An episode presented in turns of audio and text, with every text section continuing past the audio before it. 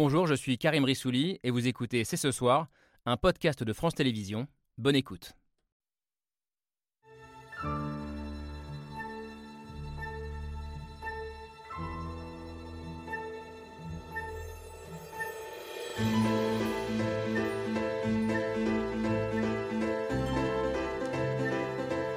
Bonsoir à toutes et à tous, soyez les bienvenus sur le plateau de C'est ce soir. Vous savez que l'agression russe n'a jamais eu l'intention de se limiter aux frontières ukrainiennes. Cette guerre peut continuer plus loin si l'agresseur ne perd pas. Je vous demande de faire le nécessaire pour arrêter tout ça, au nom d'un peuple dont les vies ont été plongées dans le chaos par un pays agressif. L'appel de la première dame ukrainienne, Olena Zelenska, ce midi à Davos, face à un parterre de chefs d'État et de grands dirigeants d'entreprises du monde entier. Un appel et une demande ukrainienne, accélérer l'aide financière, mais aussi militaire, au moment où la violence de l'armée russe semble atteindre son paroxysme. Plusieurs dizaines de civils tués dans le bombardement d'un immeuble résidentiel à Dnipro, et des récits également d'une violence inouïe dans le Donbass, où soldats russes et mercenaires tomberaient chaque jour par centaines. Des demandes de canon d'un côté, de la chair à canon de l'autre. Est-ce le nouveau schéma de cette guerre de plus en plus meurtrière? Où s'arrêtera la folie de Vladimir Poutine et de son régime Faut-il s'attendre à une mobilisation encore plus forte dans les prochaines semaines? Enfin, les pays de l'OTAN et la France en particulier doivent-ils aller plus loin, plus vite dans leur livraison d'armes? Nous sommes le mardi 17 janvier 2023. C'est ce soir, c'est parti.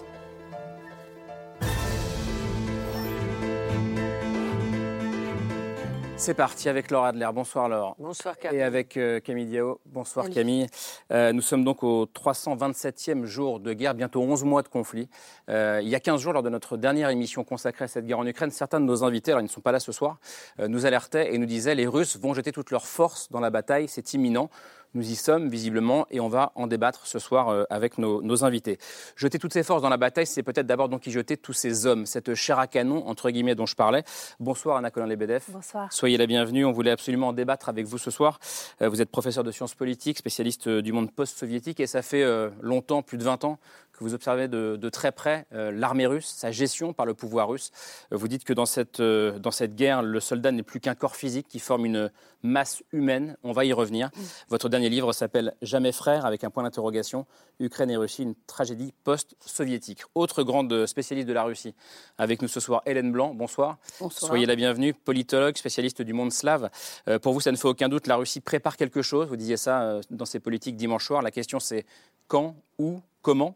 Euh, votre livre euh, qui s'appelle Goodbye Poutine, qui date de 2015, va ressortir dans une nouvelle version dans, quelques semaines. Et je parle de ce livre parce que c'est un livre dans lequel vous alertiez déjà sur le danger Poutine, euh, dont l'Occident et notamment la France d'ailleurs ont mis longtemps, si longtemps, à, à, prendre conscience. Les pays occidentaux, justement, doivent-ils davantage prendre leurs responsabilités aujourd'hui en allant, je le disais, plus vite, plus loin dans le soutien militaire euh, à l'Ukraine. Euh, question à laquelle vous répondez oui, très clairement. Nicolas Tenzer, bonsoir. Bonsoir. Soyez le bienvenu, essayiste, directeur de la publication de la newsletter euh, Desk Russie. Pour vous, la situation doit aussi nous pousser à nous re-questionner sur nos objectifs de guerre, à nous, Français, Européens, Occidentaux en général. Livrer des armes plus lourdes aux Ukrainiens, c'est aussi ce que vous demandez. Jean-Dominique Merchet, bonsoir. Bonsoir. bienvenue également, journaliste à l'opinion, spécialiste des questions de défense et de diplomatie, auteur du blog Secret Défense. Vous dites que la France commet, je vous cite, une erreur stratégique en ne livrant pas, euh, par exemple, des chars euh, comme les chars Leclerc, des chars plus puissants. Euh, ce serait à la fois, selon vous, défendre nos valeurs et défendre nos intérêts. Et puis on posera aussi la question à un diplomate français, pas n'importe lequel. Bonsoir Jean-Maurice Bienvenue à vous également, l'un des CV les plus impressionnants du Quai d'Orsay, en poste aux Nations Unies, à New York, mais aussi en Russie, à Moscou, dans une période charnière, c'est entre 2013 et 2017.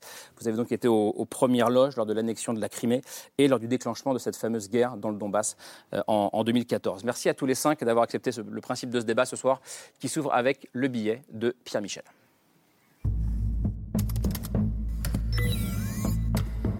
Alors que s'installe un nouveau Verdun et que se profile une possible offensive, la stratégie de la terreur de la Russie s'intensifie.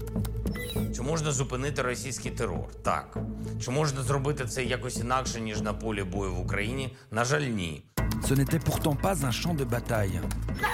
Pourquoi vous avez tué mon fils Bande d'ordures Je vous maudis pour cette génération À Dnipro, à 130 km de la ligne de front, les missiles russes se sont abattus sur un immeuble d'habitation. Des disparus, quelques rescapés, 79 personnes blessées, 44 morts, dont 4 enfants. Люди их всех ненавидят просто. Как можно вот так, чтобы погибли люди-то? За что людей бить? Des crimes de guerre supplémentaires dénoncés hier par l'Union européenne. So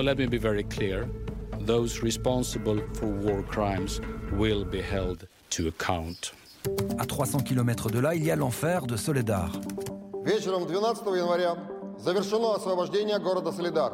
Une ville en grande partie sous contrôle russe, une guerre des tranchées et la bataille la plus meurtrière depuis le début de la guerre.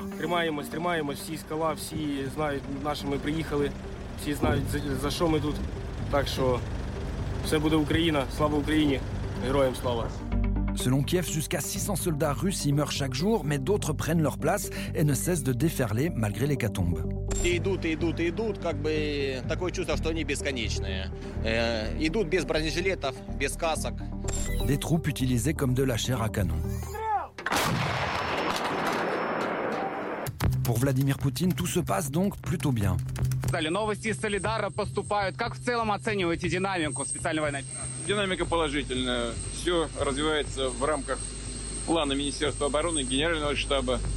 Une dynamique qui ne devrait pas faiblir car Moscou s'apprêterait à mobiliser 500 000 nouvelles recrues en janvier. Ce matin, Sergei Shoigu décorait justement certains de ses militaires. Службу несете достойно, защищаете наше Отечество, помогайте тем, кому надо помочь. Делайте все для того, чтобы приблизить тот день, который называется День Победы. De quoi repartir la fleur au fusil. Alors on sent bien dans ce billet de Pierre Michel qu'on est dans une phase, euh, si ce n'est d'accélération, au moins d'intensification de la violence de la part de la Russie, avec une nouvelle illustration, donc ce bombardement euh, très meurtrier à Dnipro. On n'a pas le bilan euh, final hein, de, ce, de, ce, bombardement, ces photos qui resteront malheureusement des photos iconiques de, cette, guerre. La Russie qui tue de plus en plus, qui accélère. Est-ce que c'est votre sentiment à, à vous aussi, Jean-Dominique Merchet Est-ce qu'on est dans ce moment-là? Pas tout à fait en fait. Je pense qu'on est à la veille d'un moment comme ça, plus exactement. Je pense que ça, la rien. situation est, peu, est, quand même assez stabilisée depuis, on va dire, la, le début novembre, novembre. lorsqu'il y a eu la reconquête par les Ukrainiens euh, de la région de Kherson après celle de Kharkiv au, au, au nord. Euh, et là, on a, on a deux choses. On a à la fois un front euh, qui est globalement stabilisé, même si les Russes ont réussi de progresser de Hmm. quelques kilomètres, 5-6 kilomètres en profondeur et une vingtaine de kilomètres du nord au sud mais sur un front qui en fait plus de 1000. Hmm. Donc on voit que c'est pas et, et, surtout il ne perce pas. Il progresse ouais. un peu, mais il ne perce pas. Pour voilà. Et puis par ailleurs une campagne de frappe stratégique dont on vient de dont Hmm. on voit une illustration tragique, qui en est à son troisième mois, qui porte des coups puisqu'elle a, elle a commencé, je crois, le début octobre, qui porte des coups sévères à la Russie, à, à l'Ukraine et notamment aux infrastructures civiles, sans mettre l'Ukraine à genoux encore. Donc on est dans une phase de stabilisation. Et ouais. et les deux camps, les deux camps préparent mm. leurs offensives qui auront lieu, on ne sait ni quand, ni où, ni comment, mais les deux camps le préparent. Et c'est lorsque ces offensives commenceront, soit, soit l'ukrainienne, soit la russe, que là, on verra c'est ce que vous disiez vous aussi, euh, Hélène Blanc, euh, dimanche soir, je le disais en vous présentant. Qu'est-ce qui vous fait croire que quelque chose se prépare, justement? Qu'est-ce qui peut nous faire croire ça? Si vous voulez, moi, il me semble, sans être euh, militaire ni stratège, que euh, les Ukrainiens veulent accélérer les choses. Hmm. C'est-à-dire qu'eux, ils sont pressés d'en finir. Ils voudraient que la guerre se termine cette année. Alors que les Russes euh, n'ont pas l'air pressés. Ils, pré ils se préparent. Si les Ukrainiens avaient eu ce que nous allons leur donner, enfin nous les Européens, les fameux chars, etc., un peu plus tôt, je pense que l'offensive serait plus ou moins déjà lancée. Hmm. Malheureusement, ce n'est pas le cas, mais bon, ça va venir. Mais les Russes ont intérêt à une guerre plus longue Exactement, je pense qu'au contraire, ils sont en train de se réorganiser, de reprendre des forces, de remilitariser, de, de reprendre encore de nouvelles recrues, etc. Et vous avez entendu que le fameux Gerasimov, qui est Hmm. censé être un grand ami de Poutine et un fidèle, euh, Poutine lui a mis la pression. Mmh. Il a l'air de dire il faut que tu te débrouilles pour que le Donbass soit conquis dans les trois mois, mmh. ce qu'il n'avait pas fait précédemment. Mmh. Donc en même temps, il est pressé, mais en même temps, il sait qu'il ne peut pas le faire maintenant. Voyez Et donc, euh, c'est deux différences de stratégie. Euh, et je, comprends les Ukrainiens, ils ont envie d'en finir. Enfin, je veux dire, ça, peut se comprendre. On parlera des livraisons d'armes et de, chars, de canons dans la deuxième partie de l'émission, mais restons sur la, sur la Russie. Euh, vous disiez en préparant l'émission, Nicolas Tenzer, le temps et le nombre d'ailleurs, ce sont les meilleurs alliés de la Russie. Oui, exactement. C'est-à-dire que d'abord, on s'aperçoit que la Russie euh, ne cherche pas à économiser ses hommes. La vie humaine, pour le régime de Poutine, n'a strictement aucun prix. Euh, s'il devait utiliser et faire mourir euh, un million d'hommes dans la bataille, il le ferait absolument sans aucun scrupule. ce qui est tout à fait différent évidemment de l'Ukraine, qui tient à chaque personne, où chaque personne a une identité, une personnalité, une valeur, ce qui est vraiment un, fossé complet en termes de valeur. Et puis il y a le facteur de temps, parce que Poutine se dit finalement, moi je vais continuer. Euh, il part sur le principe, ou il fait le pari en tout cas, que l'Ukraine ne parviendra pas toujours à reconquérir. Mm. Et qu'est-ce qu'il voit? Il voit à un certain moment aussi vraiment les, pertes terribles côté ukrainien. Il continuera évidemment ces bombardements de civils de manière massive. Et il a l'impression aussi qu'avec le temps, les gouvernements occidentaux, je ne parle pas des opinions, mais les gouvernements occidentaux pourraient se lasser et pourrait pousser la négociation. On a eu des déclarations aujourd'hui quand même assez ambiguës, euh, pour le moins, du président croate. on, a eu des déclarations euh, également du ministre des Affaires étrangères autrichien, euh, Schallenberg. On a eu la déclaration également du ministre des Affaires étrangères italien, qui se vont dans le sens de négociation. et on voit comme d'habitude, Poutine nous regarde. Voilà, et, et, bien sûr, il nous regarde. Et je pense qu'il joue sur cette fatigue des gouvernements occidentaux, qui ne serait que trop tentés à un moment de dire bon, maintenant on arrête. Et pour moi, c'est effectivement un risque. Alors j'espère que son pari est faux, mais je pense que le risque est réel.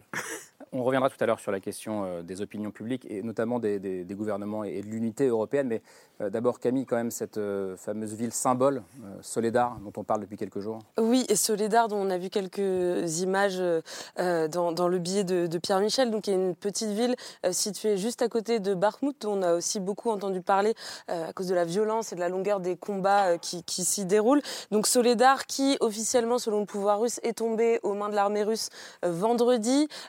Semblerait qu'il reste encore quelques soldats ukrainiens qui tiennent des positions dans la ville, mais on peut dire globalement qu'elle est tombée euh, aux mains des Russes. Et euh, dans cette ville, Soledar, c'est la milice Wagner euh, qui a mené la bataille pendant plusieurs semaines. c'est une bataille de tranchées qui a fait une bataille extrêmement meurtrière, qui a été qualifiée de boucherie et comparée à celle de Verdun pendant la Première Guerre mondiale par de, de nombreux observateurs.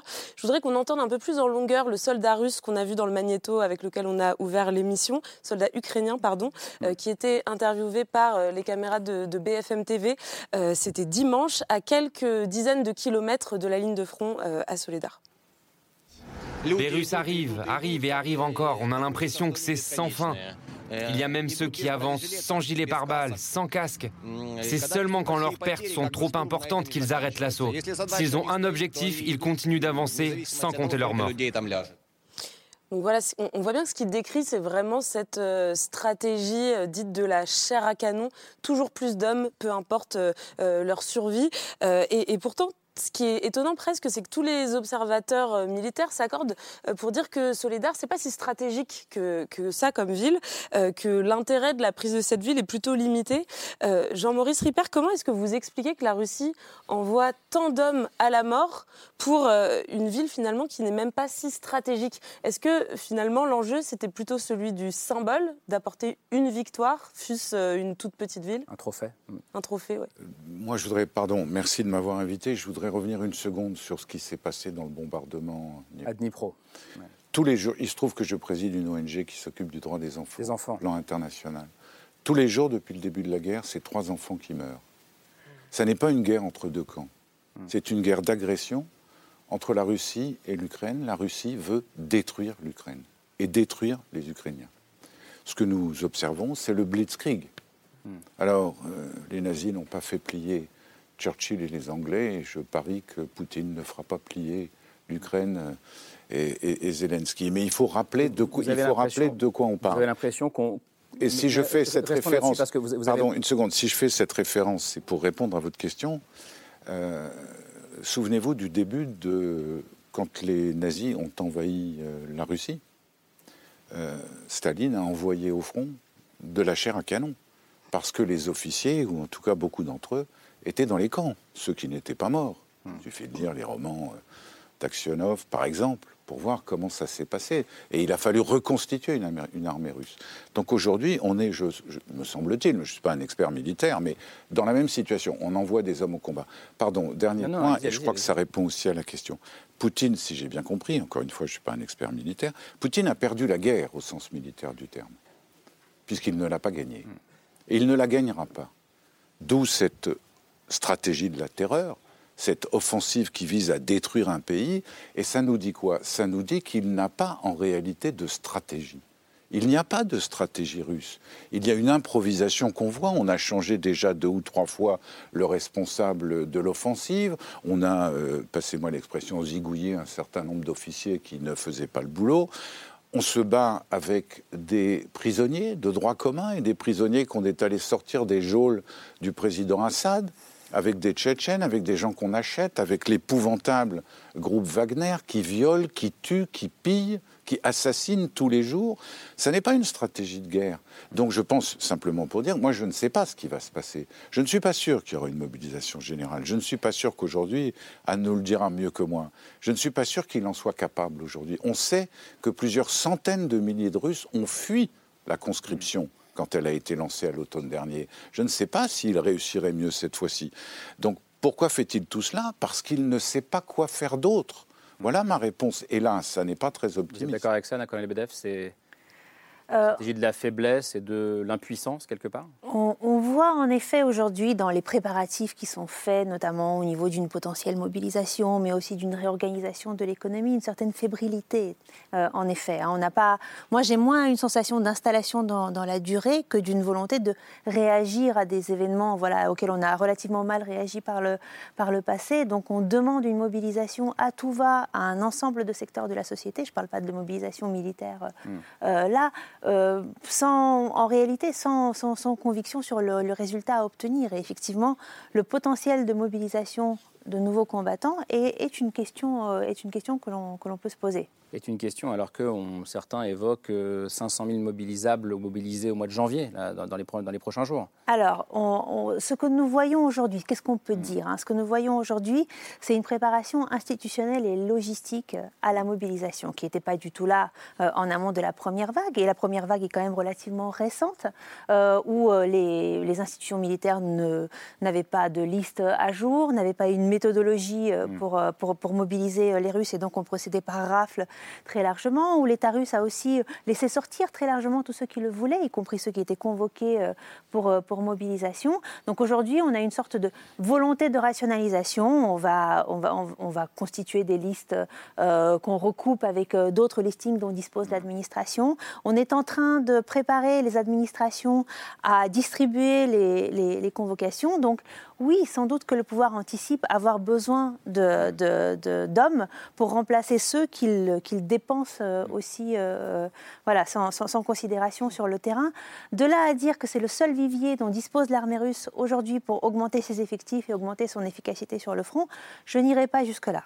Ça veut dire qu'il y a, d'autres viviers? En fait, il y a d'autres viviers, bien évidemment. Hein. Euh, vous aviez le vivier des conscrits. Hein. Les mobilisés sont des personnes qui sont essentiellement des civils, qui n'ont pas tenu les armes depuis très longtemps, qui n'ont pas été préparés, qui n'avaient pas vocation à être préparés. Nous le voyons aujourd'hui. Avaient vocation à être cette fameuse chair à canon. Absolument. Ou alors, quand ils ont été préparés, ils n'ont pas été préparés pour des postes auxquels ils ont été euh, euh, réellement affectés. Et nous avons pas mal de témoignages en ce sens. Les conscrits sont des personnes qui ont été formées pendant, pendant un an qui, et qui sont, euh, et qui sont, je dirais, mobilisables quasiment immédiatement. Et puis la législation, euh, sur, la loi sur le service militaire et l'obligation militaire russe n'interdit pas, contrairement à ce qu'on pense souvent, euh, d'envoyer les conscrits sur le terrain. Donc aujourd'hui, je dirais politiquement, c'est un pas que le pouvoir russe n'a pas encore Ça veut dire qu'il y a encore une réserve d'hommes en Russie qui est, qui est assez sensible. Mais vous avez, tout ça. vous avez effectivement une réserve d'hommes qui est mobilisé, et ne l'oublions pas, aussi à grand renfort de flots d'argent qui sont déversés sur les catégories de la population les plus, les plus fragiles. Juste pour bien comprendre, ces, ces hommes russes qui partent au, combat ou qui ont appelé à aller au combat, euh, est-ce qu'ils savent exactement ce que vivent euh, ceux qui les ont précédés? Euh, Cet enfer, ce Verdun version ukrainienne 2023, est-ce qu'ils le savent ça? Vous voyez, nous, nous avons une visibilité euh, parce que nous avons du recul sur ce qui se passe euh, à, différents endroits du front.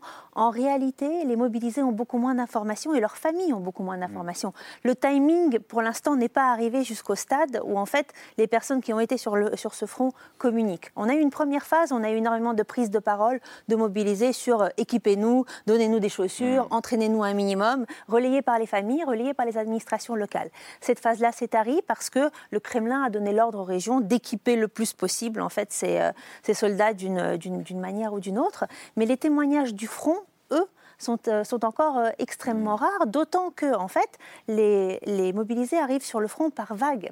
Donc en fait, ceux-là qui seront tombés seront remplacés par d'autres qui sont encore en grande partie dans des centres d'entraînement, et donc pour qui, grosso modo, tout se passe bien, mis à part qu'ils ont un peu froid, un peu faim et qu'ils s'ennuient. Ça veut dire qu'il n'y a pas le retour des hommes euh, du front qui pourraient témoigner de, de, de, l'enfer des combats. Et il y a d'autant moins le retour des hommes que les, les, hommes sont peu nombreux à rentrer. À revenir, Et que les corps ne sont pas ramassés sur le champ de bataille. Donc les ne reçoivent pas d'informations sur, euh, sur leurs proches tués. Hmm. Juste un mot avant de faire tourner la, parole. Jean-Maurice Ripper parlait de Staline euh, et de ce qu'il faisait pendant la Seconde Guerre mondiale. Vous disiez, vous aussi, je vous ai, je vous ai lu, euh, dire que vous disiez au niveau du discours, nous sommes revenus en 1941, où la gloire se mesure à l'intensité du sacrifice.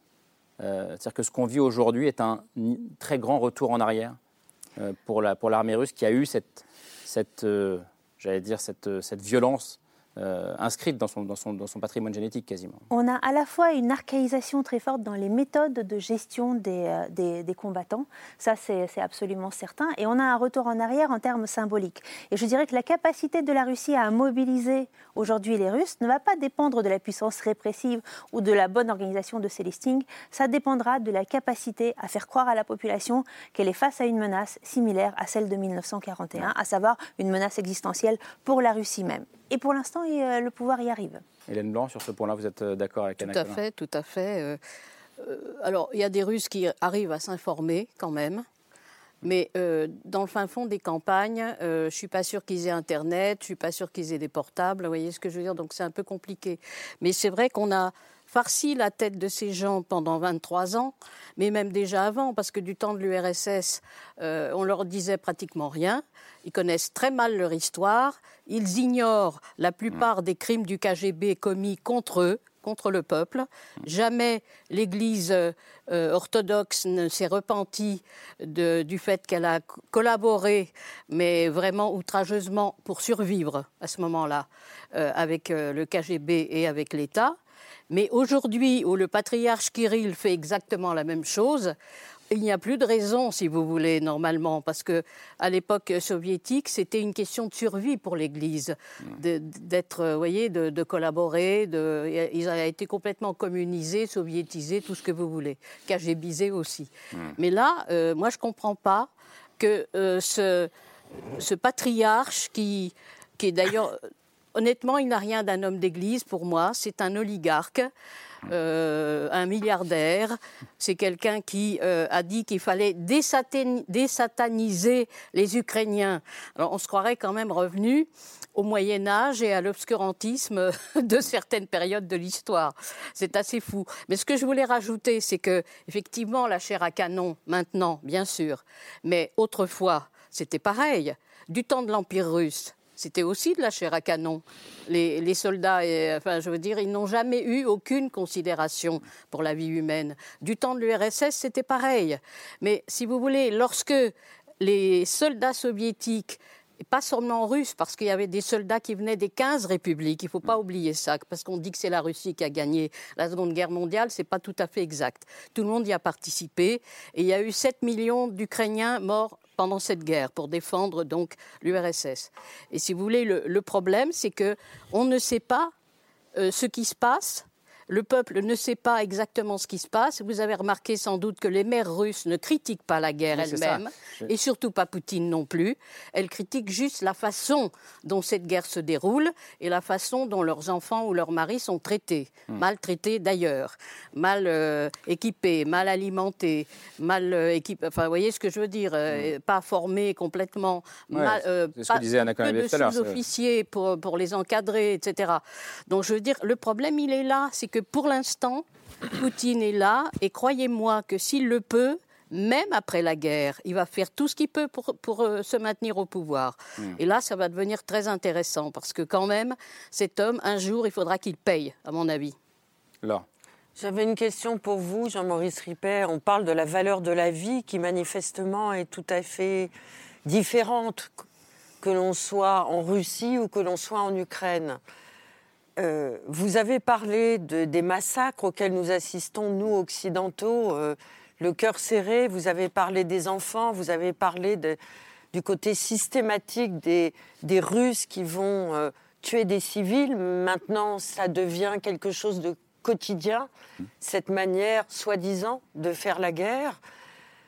À un moment, il y a un mois et demi à peu près, on avait tellement mis en valeur la systématicité de la destruction du peuple ukrainien que certains diplomates avaient parlé de qualifier l'attitude des Russes de génocide. Aujourd'hui, on n'en parle plus. Est-ce que vous pensez que ça peut être une piste?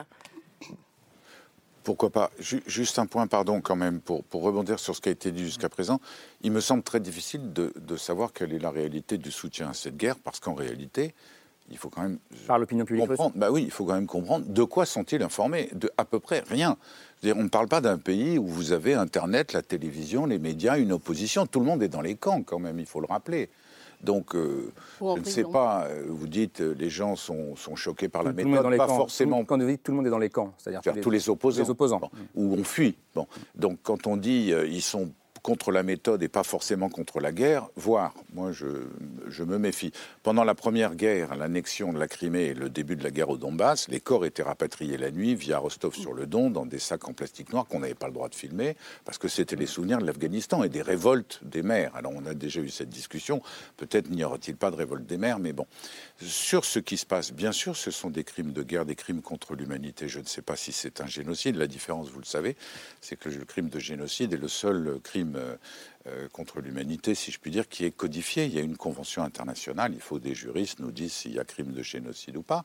Moi, j'ai appelé dès le mois de mars dans une tribune, évidemment, à ce que la CPI soit saisie. D'ailleurs, la CPI s'est saisie. Le procureur général, la Cour pénale internationale, a ouvert une enquête. Il collabore avec les autorités euh, ukrainiennes qui mènent des enquêtes. Il y aura des jugements. Il le faut. On ne peut plus accepter cela. Malheureusement, euh, redécouvrons la réalité du monde tous les jours en Birmanie, au Yémen, au Congo, en Éthiopie, des femmes, des enfants, des vieillards meurent. Les civils sont les premières victimes des conflits à travers le monde depuis longtemps parce que ce Et sont nous l'avions oublié les cibles. Je pense que dans le confort euh, du monde occidental, on l'a oublié. C'est pour ça que je me bats depuis des décennies pour les droits humains, pour expliquer qu'ils sont universels. Je ne crois pas que la mort ait une valeur différente, ni en Chine où j'ai travaillé, euh, ni en Russie, ni au Pakistan, ni en Turquie, dans aucun des pays où j'ai été. Personne n'a envie de mourir, personne n'a envie de voir ses enfants mourir. Donc quand on dit, alors vous savez, c'est toujours la même chose, la patrie ou la mort des autres. Hmm. Nicolas Tenzer et Jean-Louis Crinchadry. Oui, je, rebondis sur ce qu'a dit Jean-Maurice, c'est-à-dire que je crois qu'effectivement, les Russes ont commis euh, en Ukraine, comme avant d'ailleurs en Syrie, bien sûr en Tchétchénie, il faut jamais l'oublier, un peu en Géorgie aussi d'ailleurs, ce qu'il faut également en Afrique, hein, il ne faut pas l'oublier. Il faut oublier aussi le soutien à la junte birmane, hein, parmi euh, évidemment tout cela. Disons les quatre catégories de crimes. C'est-à-dire que vous avez les crimes de guerre, documentés, connus, les crimes contre l'humanité, c'est-à-dire que quand un crime de guerre devient systématique, cela devient un crime contre l'humanité. Et ce caractère systématique, on l'a vu avec les bombardements réguliers des civils et des infrastructures civiles. Euh, évidemment, Dniepro, c'est quelque chose d'abominable en soi, parce qu'il y a le, le, nom, on a déjà eu ça à la guerre de Kramatorsk. Oui. Mais si on prend le total des victimes civiles, elles se comptent par dizaines et probablement plus d'une centaine de milliers si on inclut les victimes de Mariupol. Ça, il ne faut jamais l'oublier. Mmh. Et puis, vous avez des crimes de génocide. L'un qui est constitué, la déportation des enfants, mmh. c'est un crime qui est constitué en vertu de la Convention du 9 décembre 1948 sur la prévention et la répression du crime de génocide. C'est parfaitement clair. Ensuite, vous avez une intention génocidaire, pour reprendre les termes euh, de, euh, du tribunal spécial sur l'ex-Yougoslavie, qui parlait de Srebrenica, c'était beaucoup moins d'ailleurs que l'Ukraine, c'est constitué. Et le crime d'agression... C'est constitué, pardon, dans les textes, dans les déclarations ah, Oui, bien sûr, les déclarations de Poutine, d'ailleurs, même des déclarations très anciennes depuis 2000, étaient parfaitement claires là-dessus. Maintenant, nous avons, je pense, et je terminerai là-dessus, une vraie responsabilité. C'est-à-dire que quand on voit effectivement les images de Dniepro qui, qui ont choqué, quand on voit tout ce qui s'est passé, moi j'ai une interrogation profonde. Enfin, c'est peut-être pas tellement une interrogation d'ailleurs qu'une certitude. C'est est-ce que nous avons, nous, occidentaux, tout fait pour éviter cela? Et, et- et je crois que nous portons, et je pense que les dirigeants occidentaux doivent porter dans leur conscience historique, morale, mais aussi stratégique, parce que derrière, on en parlera tout à l'heure, a des questions de moyens, cette faute. Mais cette faute, je l'étends bien sûr sur la Syrie, je l'étends évidemment aussi au Yémen, je l'étends effectivement à tout ce que Jean-Maurice a rappelé avec une grande justesse. Avons-nous tout fait pour éviter ça Jean-Dominique Merchet, c'est une question centrale? Non, non, non. Je pense que, évidemment, d'abord, on n'a pas réussi à dissuader la Russie d'agresser l'Ukraine, et je pense que c'est la, la faute essentielle. Euh, c'est ce qu'il fallait faire. Et ça, on n'y est pas parvenu. Donc, évidemment, euh, on, on- on a une part de responsabilité, mais quand même euh, incomparable avec celle de l'agresseur. Je veux dire, on n'a pas réussi à, dissuader l'agresseur, mais il y a un agresseur. Non, je voudrais faire deux, trois petites remarques, revenir d'abord sur, euh, disait Camille Soledar, parce que c'était... euh, pourquoi ça a été aussi, aussi violent? Parce que c'est aussi une bataille entre Russes. C'est une bataille militaire entre Russes et Ukrainiens ô combien sanglante, mais c'est aussi une bataille politique sur le front entre l'armée russe, celle qui dépend euh, du ministère, et la société Wagner, et la milice Wagner. Et de savoir qui gagne cette bataille a d'énormes conséquences politiques euh, à Moscou et en Russie. Donc ça, c'était... Et, elle, joue, elle joue cette bataille, cette concurrence sur la barbarie, Ah sur ben, l'intensité des crimes. parce que euh, c'est à, c'est à celui qui, qui, qui va l'emporter, donc à, à- à sacrifier Hmm. le au fond, peu importe. Donc Wagner a effectivement utilisé pas mal de, de prisonniers euh, recrutés dans les prisons, euh, y compris maintenant apparemment ce tueur en série euh, qui, a tué- qui a assassiné 80 femmes, qui serait candidat pour s'engager dans l'armée ou dans Wagner. Donc ça, c'est- ça c'est un élément. Sur, sur le, le- la chair à canon, la résistance, la résilience russe, on, parle, on, on se souvient beaucoup de la russe ou soviétique, puisqu'il y avait les Ukrainiens. Euh, on se souvient beaucoup de la Seconde Guerre mondiale. On oublie la Première Guerre mondiale. Or, la Première Guerre mondiale, il y a eu une révolution en 17, et cette révolution, elle a été essentiellement causée par l'effondrement moral de l'armée, c'est-à-dire les militaires, les soldats, à force d'être maltraités par leurs officiers et d'être envoyés comme chair à canon sur les fronts sans perspective de gagner, ont fini par se révolter. Il y, avait d'autres choses, il y avait le mouvement ouvrier et tout ça, mais le- le- le- la clé de la, de la révolution de février 17, elle est militaire, elle est liée à une guerre que la Russie ne gagne pas, l'Empire russe ne gagne pas.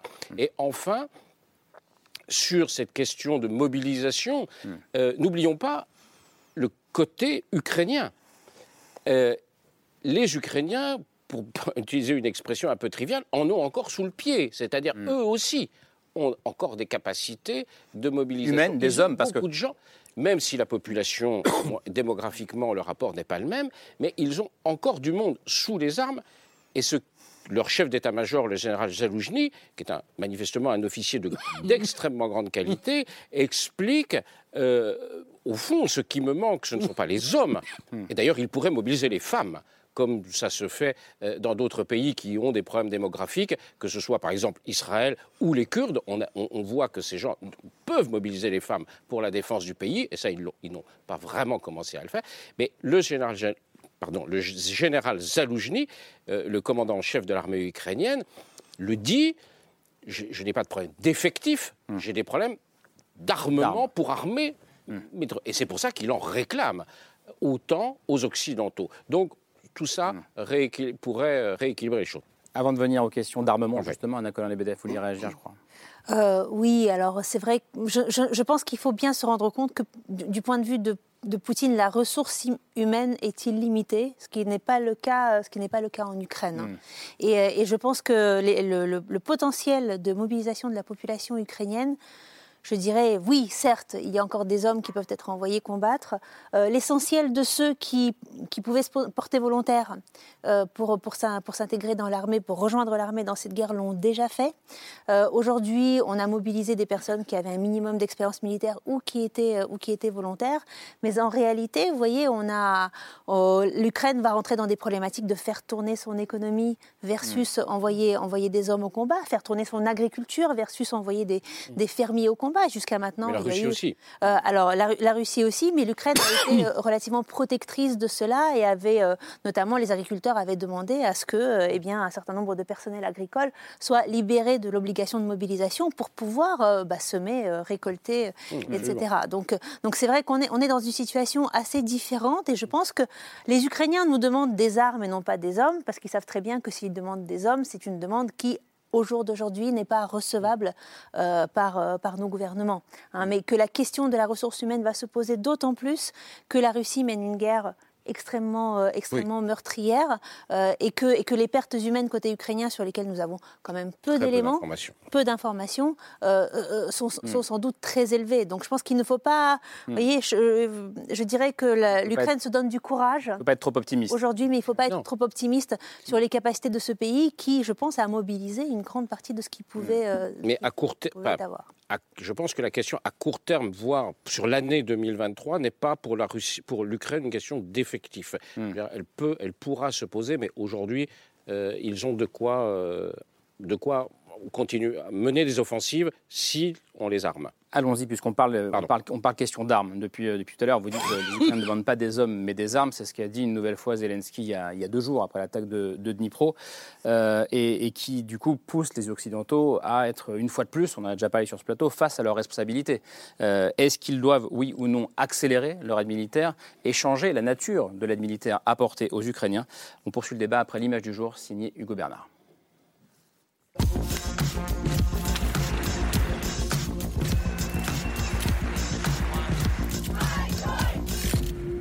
L'image du jour, c'est un appel.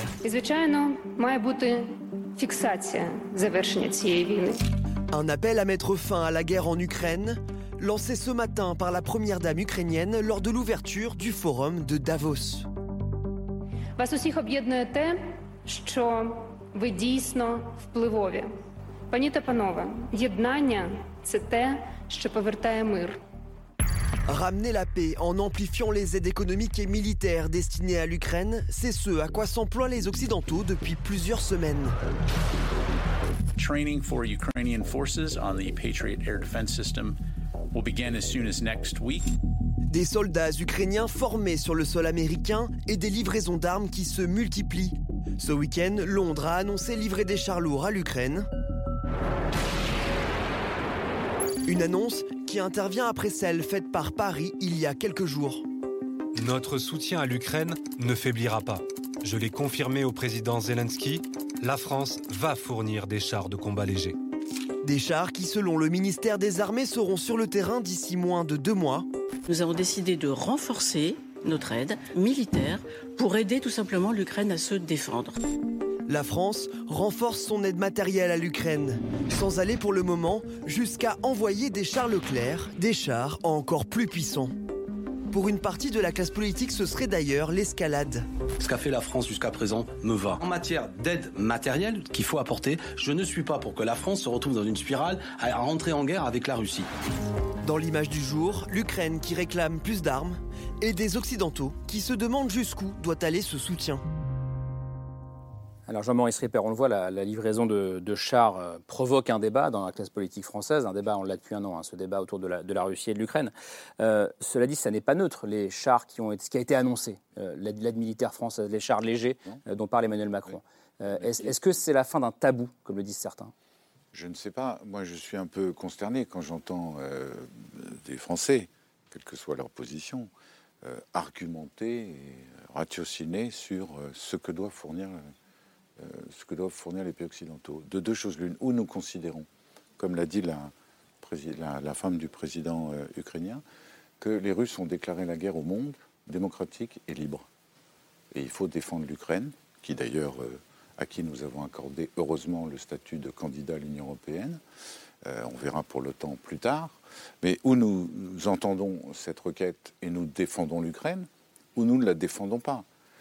Euh, ergoter, passez-moi l'expression, pour savoir quel type d'armes il faut fournir, c'est donner à Vladimir Poutine un pouvoir sur ce que nous devons faire. Pour moi, c'est une erreur, évidemment. S'il faut armer l'Ukraine, il faut armer l'Ukraine. Alors qu'est-ce qu'on doit fournir? Là, c'est aux experts militaires, je n'en suis pas un, de décider de quoi ils ont besoin, pardon. Euh, et puis, il faut tenir compte des besoins de la défense nationale, de la défense de l'Europe, etc. Donc, je ne sais pas s'il faut fournir, euh, si les Allemands accepteront euh, que les Polonais et les Finlandais leur achètent des chars léopards. Je ne sais pas s'ils nous fourniront des Leclerc. Mais j'estime qu'à partir du moment où on veut aider militairement l'Ukraine, il faut fournir tout ce que nous pouvons fournir. Pour moi, la réponse est simple. Juste l'expert militaire, il est là, euh, Jean-Dominique Merchet. Ça, ça ne change pas la nature de notre engagement, la, taille des chars Non, je- ça, je ne crois pas du Bah alors tout. pourquoi est-ce qu'on ne le fait pas? Parce qu'il y a sans doute, oui, des- une peur politique. euh, et, et- et par ailleurs, il y a un élément, je dirais presque sociologique euh, dans, dans nos, dans nos États occidentaux, et en France en particulier, euh, c'est que les militaires occidentaux, notamment les militaires français, ne veulent pas euh, donner leur équipement aux Ukrainiens. Euh, on leur arrache euh, à chaque fois avec des cris de douleur. D'ailleurs, on, ne sait pas combien de ces petits chars, ces chars légers AMX 10 RC, on ne sait toujours pas combien il y en aura, parce qu'il y a combien, un ni bras quand, de fer exactement. permanent entre l'état-major des armées et euh, le gouvernement, on va dire pour aller vite, Mm. euh, sur euh, combien et, et les chars Leclerc. Alors ça, c'est vent debout contre toute livraison de chars Leclerc. C'est-à-dire que l'armée ne suivrait pas la volonté politique Bah, elle serait bien obligée d'obéir, mais en tout cas, elle fait une forme de résistance passive, on va dire, à cette. À cette... Alors ça, c'est une explication de de notre, Mm. de l'intérieur de chez nous, euh, euh, clairement. Mais évidemment, euh, ça ne franchit.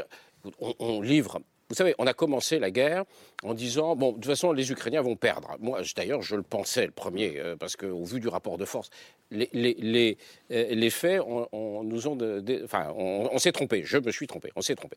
Et euh, on a vu ensuite, on a dit ah ben, on va commencer par, par livrer des armements défensifs. C'était le mot employé comme si un missile anti-char était un armement défensif. Et puis, euh, au fur et à mesure, on a monté, on, a, on livre des canons, des obusiers, on livre des, des lance-roquettes, on livre, on livre, on va livrer aux Ukrainiens le système militaire français, un des plus sophistiqués qui soit, un système antiaérien. C'est celui qui protège les bases nucléaires françaises. Donc, on leur livre des choses extrêmement sophistiquées. Et donc, évidemment, qu'on doit et on peut leur livrer des chars Leclerc, comme les Allemands doivent et peuvent livrer des léopards. Peut-être Hélène Blanc, que j'ai pas entendu depuis tout à l'heure, mais euh, on va, on va faire tourner la parole. Quelle est votre position là-dessus? Est-ce que vous pensez que la France reste, et les autres pays euh, européens et occidentaux, un peu au milieu du guet? Je pense que depuis très longtemps, l'Europe a été, disons, prudente, pour ne pas dire frileuse, et que nous avons souvent euh, fait de la politique en fonction de la Russie.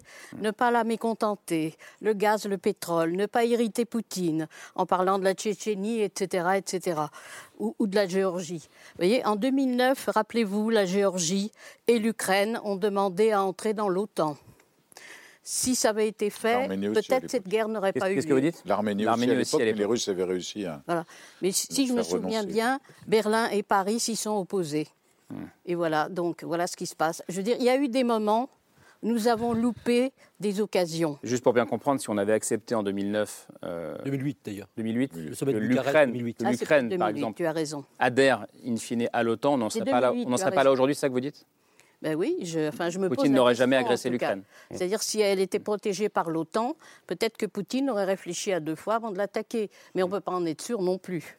Nicolas Tenzer, on reste toujours dans cet entre-deux, cette ambiguïté que vous dénoncez depuis Je un petit pense que nous restons, nous restons effectivement à mi-chemin. Euh, je pense que c'est- les livraisons d'armes, évidemment, c'est très bien, il faut les saluer, il faut les on ne remercier. peut pas dire que c'est rien. Mais je trouve, ce n'est pas rien, mais je trouve qu'on a une attitude, pour employer un mot à la mode, hein, euh, d'humiliation à l'égard de l'Ukraine. C'est-à-dire que dire on va ouvrir le robinet au compte-gouttes, on va donner d'abord que ceci, puis ceci, puis on va voir des crimes abominables. Ah oui, des crimes sont trop abominables. Alors maintenant, on va donner une étape. Je, trouve que c'est complètement incohérent, voire à un certain moment indécent. Et je pense que par rapport aux questions que posait Jean- Jean-Maurice tout à l'heure, il disait, mais finalement, défendre l'Ukraine, on est dans ce- cette rhétorique-là. Mais nous ne sommes pas encore passés aux deux étapes totalement nécessaires, qui sont faire que l'Ukraine gagne totalement la guerre et faire que la Russie perde totalement la guerre. Le monde, sans la Russie de Poutine, sera quand même en meilleur état, pas seulement en Ukraine, en Géorgie, en Moldavie, en Syrie, en Afrique, euh, etc.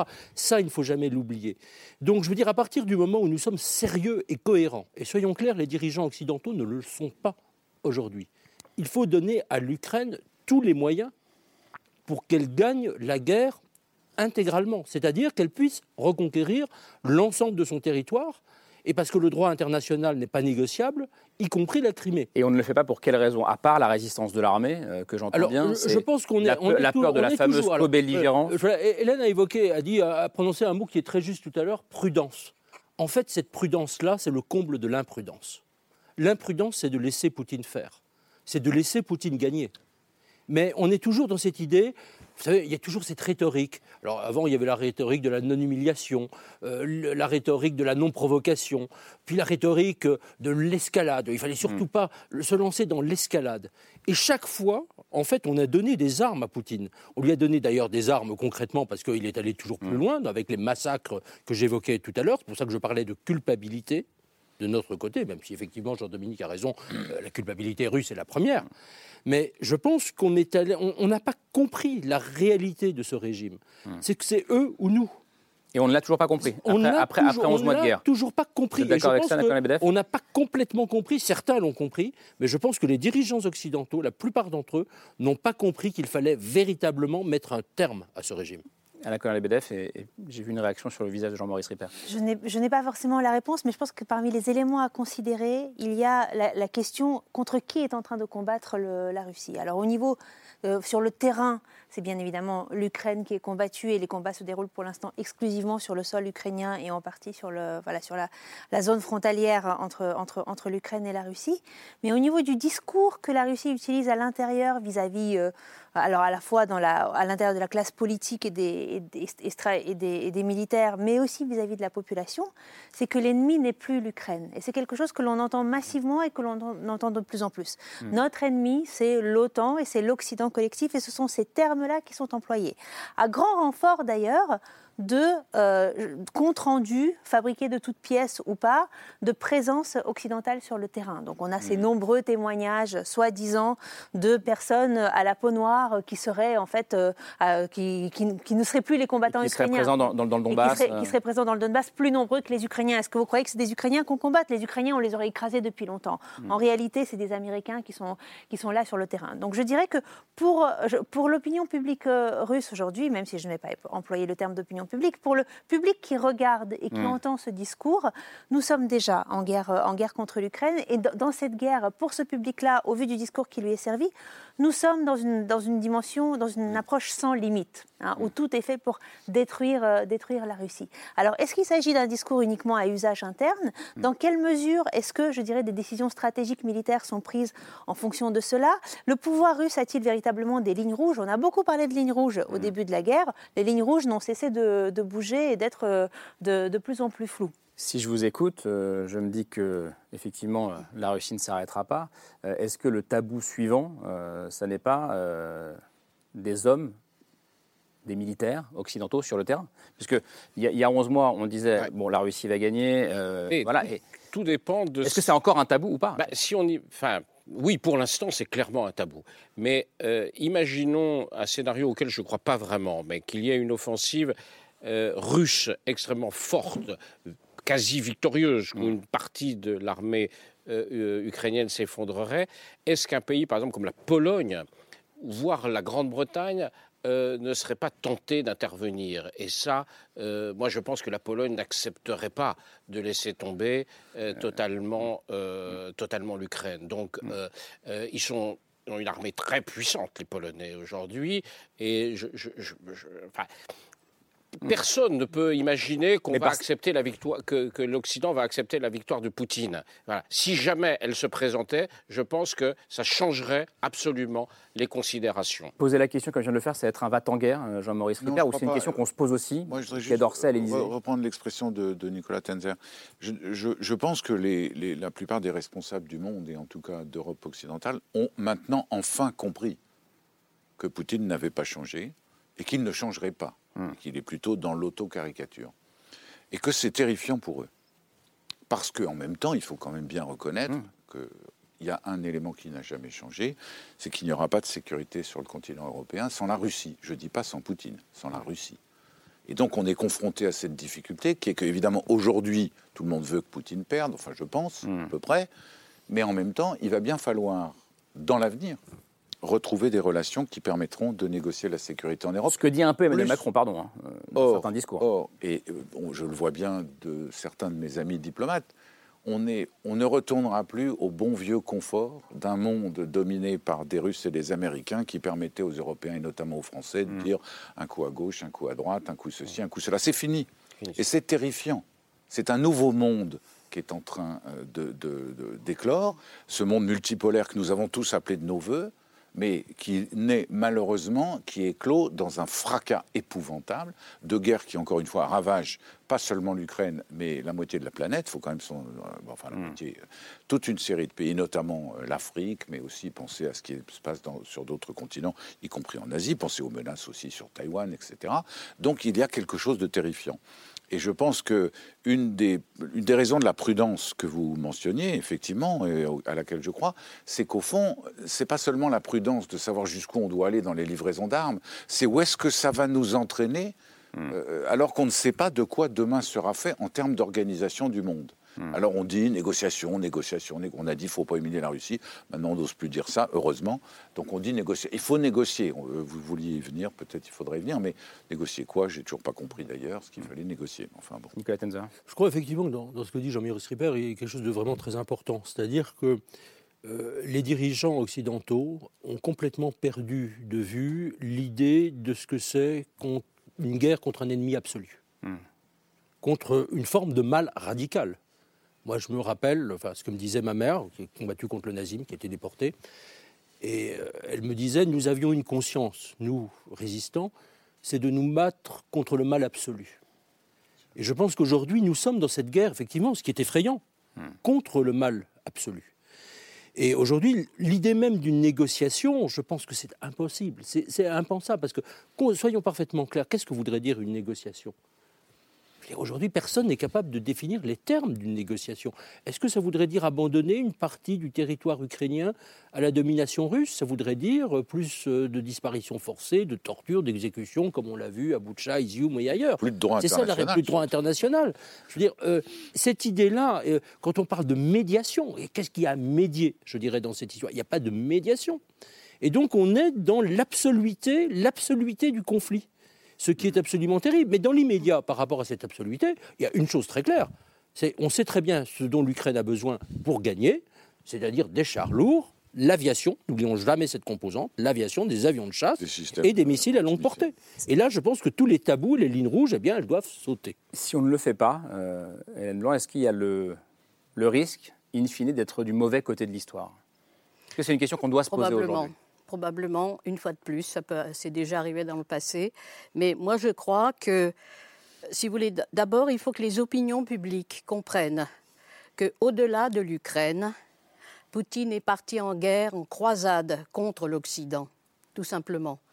Et que euh, si c'est la Russie qui gagne, elle nous imposera un nouvel ordre mondial, le sien. Et là, je pense que on aura du mal à le supporter. Nous avons quand même l'habitude, même si elles sont imparfaites, de régimes démocratiques, de pays démocratiques. De, je veux dire, on, on peut s'exprimer, on peut faire plein de choses sans y penser, alors que les Russes ne peuvent plus le faire.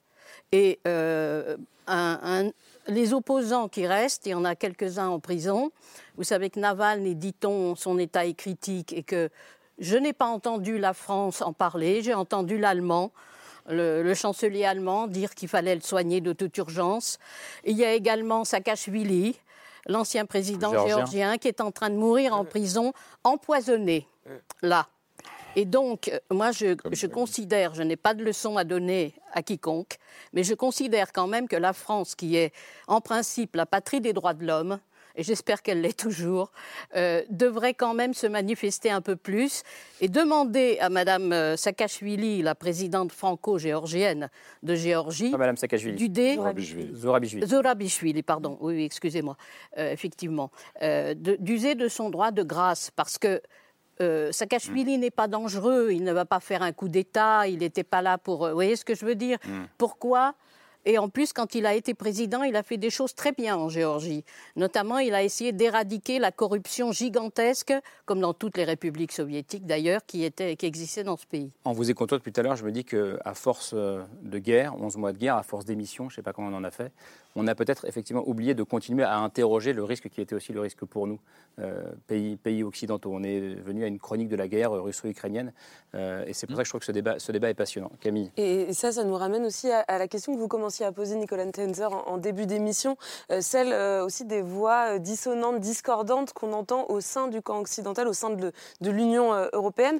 Et la question qui se pose aujourd'hui, au, fur et à mesure que cette guerre se prolonge, c'est est-ce que l'Europe saura rester unie sur la question du soutien à l'Ukraine jusqu'au bout, et notamment si la guerre est longue? Parce que, bah, comme vous le disiez, il y a des, des dissensions qui commencent à poindre. Je pense notamment à l'Allemagne, on l'a dit, mais qui est régulièrement critiquée pour son manque d'implication ou pour une forme euh, d'ambiguïté. Euh, D'ailleurs, euh, ces derniers jours, la ministre de la Défense allemande a été contrainte à la démission après avoir fait un certain nombre de, gaffes publiques sur le conflit ukrainien. Elle a notamment été critiquée pour avoir annoncé l'envoi de casques à l'armée ukrainienne alors que Kiev réclame, comme on le sait, des armes lourdes. Elle a été remplacée aujourd'hui par un nouveau ministre social-démocrate qui s'appelle Boris Pistorius, qui va devoir décider très rapidement de l'envoi ou non des fameux chars léopards à Kiev. Ce sera, la, décision sera prise normalement dans les prochains jours. Donc l'Allemagne, euh, il y a aussi évidemment la voix discordante de la Hongrie. Ça c'est depuis le début de la guerre. La Hongrie de Orban qui euh, refuse de livrer des armes à l'Ukraine, qui aussi critique euh, assez violemment les sanctions européennes qui ont été prises depuis le mois de février. Et désormais, vous l'avez, vous avez commencé à le dire, c'est la Croatie, donc le tout premier, le tout dernier pays, pardon, à avoir intégré la zone euro, qui commence à se désolidariser. Alors au mois de décembre, le Parlement croate a voté contre l'accueil de soldats ukrainiens sur le sol croate pour une formation militaire. Et là, il y a quelques jours, le président croate, euh, qui s'appelle Zoran Milanovic, a accusé les États-Unis et l'OTAN euh, de, je le cite, mener une guerre par procuration euh, contre la Russie. Donc effectivement, il y a cette crainte, si la guerre s'éternise, de voir les Européens finir par se déchirer sur la question ukrainienne. Nicolas Tenzer, vous, c'est ce que vous craignez? Moi, c'est effectivement une crainte à moyen terme. Pour l'instant, effectivement, on a un front à peu près uni parce que, effectivement, sur l'idée, on soutient l'Ukraine. Mais encore une fois, qu'est-ce que ça veut dire ce soutien? Qu'est-ce que ça veut dire que ce niveau d'engagement? On a quand même des gens, j'évoquais effectivement tout à l'heure les ministres italiens et autrichiens des Affaires étrangères, qui appellent à la médiation, à des négociations. euh, donc c'est quelque chose qui est très dangereux. Et que à partir du moment, je dirais, où on aura, euh, je dirais, cette guerre qui s'installerait dans la durée, ça voudrait dire non seulement d'abord plus de victimes ukrainiennes, ce qui est la pire des choses, euh, plus de torture, etc., mais ça voudrait dire aussi que, je pense, ce camp-là, qui est travaillé par la, propagande russe, il ne faut jamais l'oublier. Les paroles, je dirais, du président croate, elles sont directement issues de ce qu'on pourrait dire, pardon de l'anglicisme, le playbook de la propagande russe. C'est- direct, c'est presque signé, en quelque sorte. Et donc, je- je pense effectivement qu'on a, on a cette crainte. Vous voyez d'ailleurs aux États-Unis, hein, on parle d'Europe, mais euh, l'administration Biden est également euh, assez divisée, Divisée, par ouais. exemple, sur la livraison des armes lourdes, comme par exemple les ATACMS, donc des missiles à 300 km. On n'est pas question pour l'instant des F-35 ou des F-16. Enfin bon, on a quand même beaucoup de débats aussi aux États-Unis. Vous avez l'air de ne pas y croire à cette Oui, euh, moi je suis fin de l'unité moins européenne. inquiet que ça, parce que d'abord l'expérience nous prouve que l'Europe tient assez solidement. Euh, par exemple, on a eu ce débat entre 2000, euh, 2014 et 2022 sur les sanctions qui avaient été prises euh, contre la Russie à la suite de, de L'annexion de la Crimée. la, la Crimée et du, et du Donbass. Et euh, malgré effectivement beaucoup de- d'incertitudes, l'Union européenne a tenu, y compris, y compris la Hongrie. Donc, deuxième chose, la, la- la clé n'est malheureusement pas en Europe, elle est à Washington. Tant que les États-Unis euh, tiennent à défendre l'Ukraine, euh, l'Europe s'alignera derrière les États-Unis comme, euh, comme de coutume, d'une certaine manière. Donc la clé est là. Et, et- et- et effectivement, les démocraties ont l'avantage d'être des démocraties. C'est-à-dire des pays où on peut débattre, on peut euh, discuter, on peut dire bah non, je il vaudrait mieux négocier. Bah. Mais les démocraties, elles ont, c'est une, ça peut sembler une faiblesse. Moi, je considère au contraire que c'est une force Hmm. que le débat puisse avoir lieu de manière publique et au final, si on regarde l'histoire du XXe siècle, nos démocraties libérales ont vaincu le fascisme et le communisme. Et donc, il n'y a pas de raison vraiment qu'elles s'inclinent. Donc, si c'est sain que le débat ait lieu, c'est-à-dire que c'est sain, y compris dans la classe politique française, certains émettent des doutes. Voilà. Euh, on, a, on voyait euh, un député de la France insoumise exprimer ses positions. Bon, euh, c'est des positions qui existent dans la société française, on les entend. Sépère, non Voilà. Non, Mais- juste pour dire, aujourd'hui même, la première tranche de 3 milliards sur les 18 milliards du Fonds européen, qui a été adoptée par tout le monde, très donc vite, je suis d'accord avec Jean-Dominique, a été, est arrivée dans les caisses du Trésor euh, ukrainien. du ministère des Finances ukrainien. Donc pour l'instant, l'Europe tient. On sait qu'il y a des gouvernements populistes qui petit à petit se font entendre pour des tas d'autres raisons que la guerre en Ukraine. Mais c'est vrai qu'il y a aussi, il faut en parler, euh, une manip- des manipulations euh, sur les réseaux sociaux euh, de l'information. Il y a des trolls, il y a Les fameux grand- réseaux d'influence russes. Oui, mais il n'y a aucun doute là-dessus. Et la France n'y échappe pas et n'y échappera pas. Par Et nous ailleurs, ne, encore- pas nous ne sommes pas vaccinés encore aujourd'hui contre ça. non, par ailleurs, par ailleurs, je continue à penser qu'en effet, ceux qui s'intitulent eux-mêmes les amis de la Russie, comme si nous ne l'étions pas nous sommes tous des amis de la Russie. La question n'est pas de le proclamer. La raison, c'est de savoir ce que l'on défend aujourd'hui. Moi, je le crois en effet. Et je pense que sur l'essentiel, l'Europe tiendra comme elle a toujours tenu. On nous annonce tous les ans, moi je suis un vieux, tous les ans on m'annonce que l'Europe va mourir l'année prochaine, qu'elle va éclater, que ceci, que cela. Non, on avance doucement, on avance à par à coup, on avance dans les crises. Euh, la défense européenne est en train de naître. Euh, ceux qui voudront pas en faire partie n'en feront pas partie. C'est aussi probablement ça, des changements qui vont intervenir au sein même de l'Europe pour s'adapter à ce monde nouveau. Anna Colin-Bedef, et après on passera au choix de, de l'or. Alors, bah, moi, sur, sur, sur les questions européennes, je n'ai je n'ai pas grand-chose à dire, mais la question que je me pose, quand- puisqu'on on discute de la, euh, de la nécessité que la Russie perde cette guerre, qu'est-ce que ça voudrait dire, en fait, pour la Russie? Qu'est-ce que serait perdre la guerre aux yeux du, aux yeux du pouvoir russe? Et qu'est-ce qui serait, je dirais, se retirer de manière, euh, de manière acceptable? Si l'on écoute, en fait, les Ukrainiens, pour eux, la Russie, euh, en fait, aura perdu à partir du moment où elle aura abandonné toute intention d'influer sur, la, voilà, sur, sur, sur le territoire ukrainien, sur la politique ukrainienne, sur le devenir de l'Ukraine. Et je pense que ça, ça peut être un objectif, euh, un horizon que nous pouvons partager euh, en réalité avec les Ukrainiens. C'est-à-dire quelles sont les conditions à créer militaires, mais aussi politiques, pour que la Russie, en fait, abandonne euh, voilà, cette, cette- cette- cette- cette intention à la fois de- de- de- d'être en conflit euh, avec l'Occident, mais aussi et surtout cette intention, en fait, de- de- de- de- de, De maîtriser le, le destin de l'Ukraine. de maîtriser le destin de l'Ukraine et de maîtriser le destin de son voisinage. Hmm. Et là, je dirais, on a, on a, on a un jeu dans lequel euh, commencent à rentrer d'autres acteurs. hein. et je Hmm. pense notamment aux autres, aux pays issus de, de l'ex-URSS, aux, autres États, qui eux aussi, en fait, commencent à jouer dans cette tectonique des plaques, notamment les États d'Asie centrale, amis Hmm. fidèles de, de la Russie. Je pense au Kazakhstan, je pense au Kyrgyzstan. Ah, qui commence à se faire Euh, entendre. Qui commence à se faire entendre et qui commence, disons, à avoir des doutes sur la, euh, le, le- le- le spectre et le périmètre de ce qu'ils partagent avec la Russie et de ce qu'ils souhaitent mettre en, en commun avec la Russie.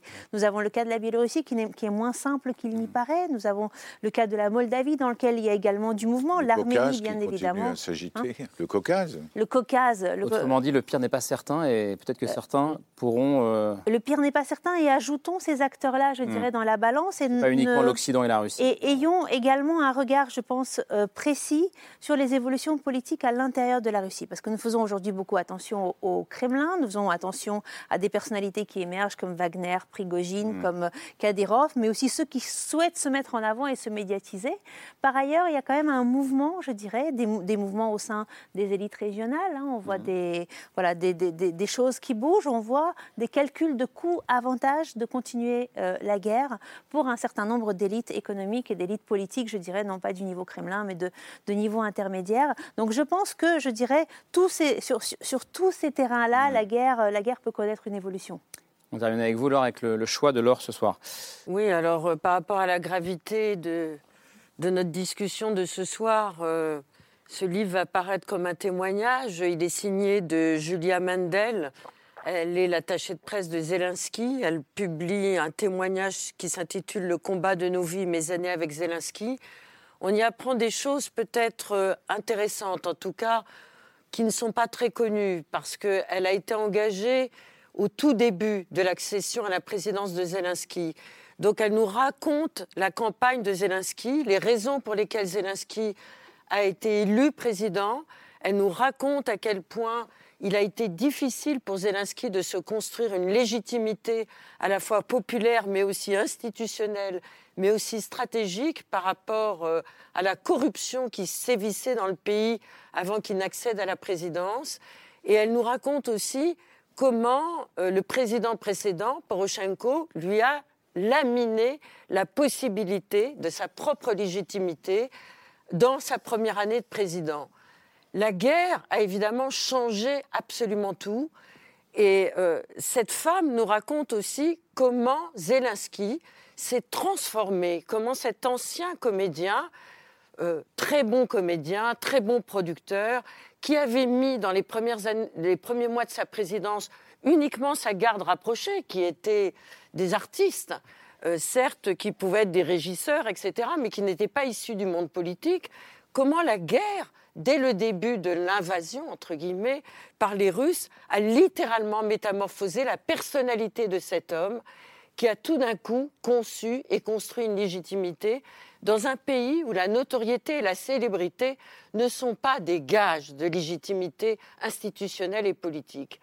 Et la fidélité à cet engagement, on a vu tout à l'heure la femme de Zelensky, dont on nous raconte aussi la personnalité la détermination, le côté valeureux, le côté courageux, le côté déterminé, et puis aussi cette espèce d'indépendance qui est due, vous l'avez tous dit, chacun à votre manière, ce soir, durant cette émission, cette espèce de liberté qui construit chaque individualité en Ukraine. Alors, je suis moi-même émue, mais je vais terminer par une petite phrase de Zelensky. La vie l'emportera sur la mort et la lumière l'emportera sur les ténèbres. Voilà. Le combat de nos vies, donc, de Julia Mendel. Euh, merci, euh, merci Laure, merci à toutes et tous d'être venus débattre avec nous ce soir. Merci Jean-Maurice Ripper. Euh, Hélène Blanc, votre livre que je mentionne en début d'émission, Goodbye Poutine, ressortira, nouvelle édition augmentée dans quelques semaines. Et il y a aussi votre roman, ce thriller Bon baiser de Moscou, qui lui est déjà en librairie. Merci d'être venu ce soir. merci à vous Nicolas Tenzer, on vous lit sur Desk et aussi sur votre blog euh, qui s'appelle Tenzer Strategics, je ne l'avais jamais dit ça. Euh, Anna Colin-Lebedev, merci à vous. Jamais frère, votre livre, avec un point d'interrogation. Euh, Ukraine et Russie, une trilogie post-soviétique, c'est au seuil. Effectivement, très bon livre qu'on recommande chaleureusement, ou chaudement, je ne sais pas. Merci Jean-Dominique Limbercher d'être venu ce soir. vous, votre blog s'appelle Secret Défense et on vous lit également dans les pages. Et, sur Twitter, surtout. De l'opinion et aussi sur Twitter. Merci beaucoup Laure et, et Camille. et à demain, ce sera autour de 22h30. Merci de fidélité. Ciao.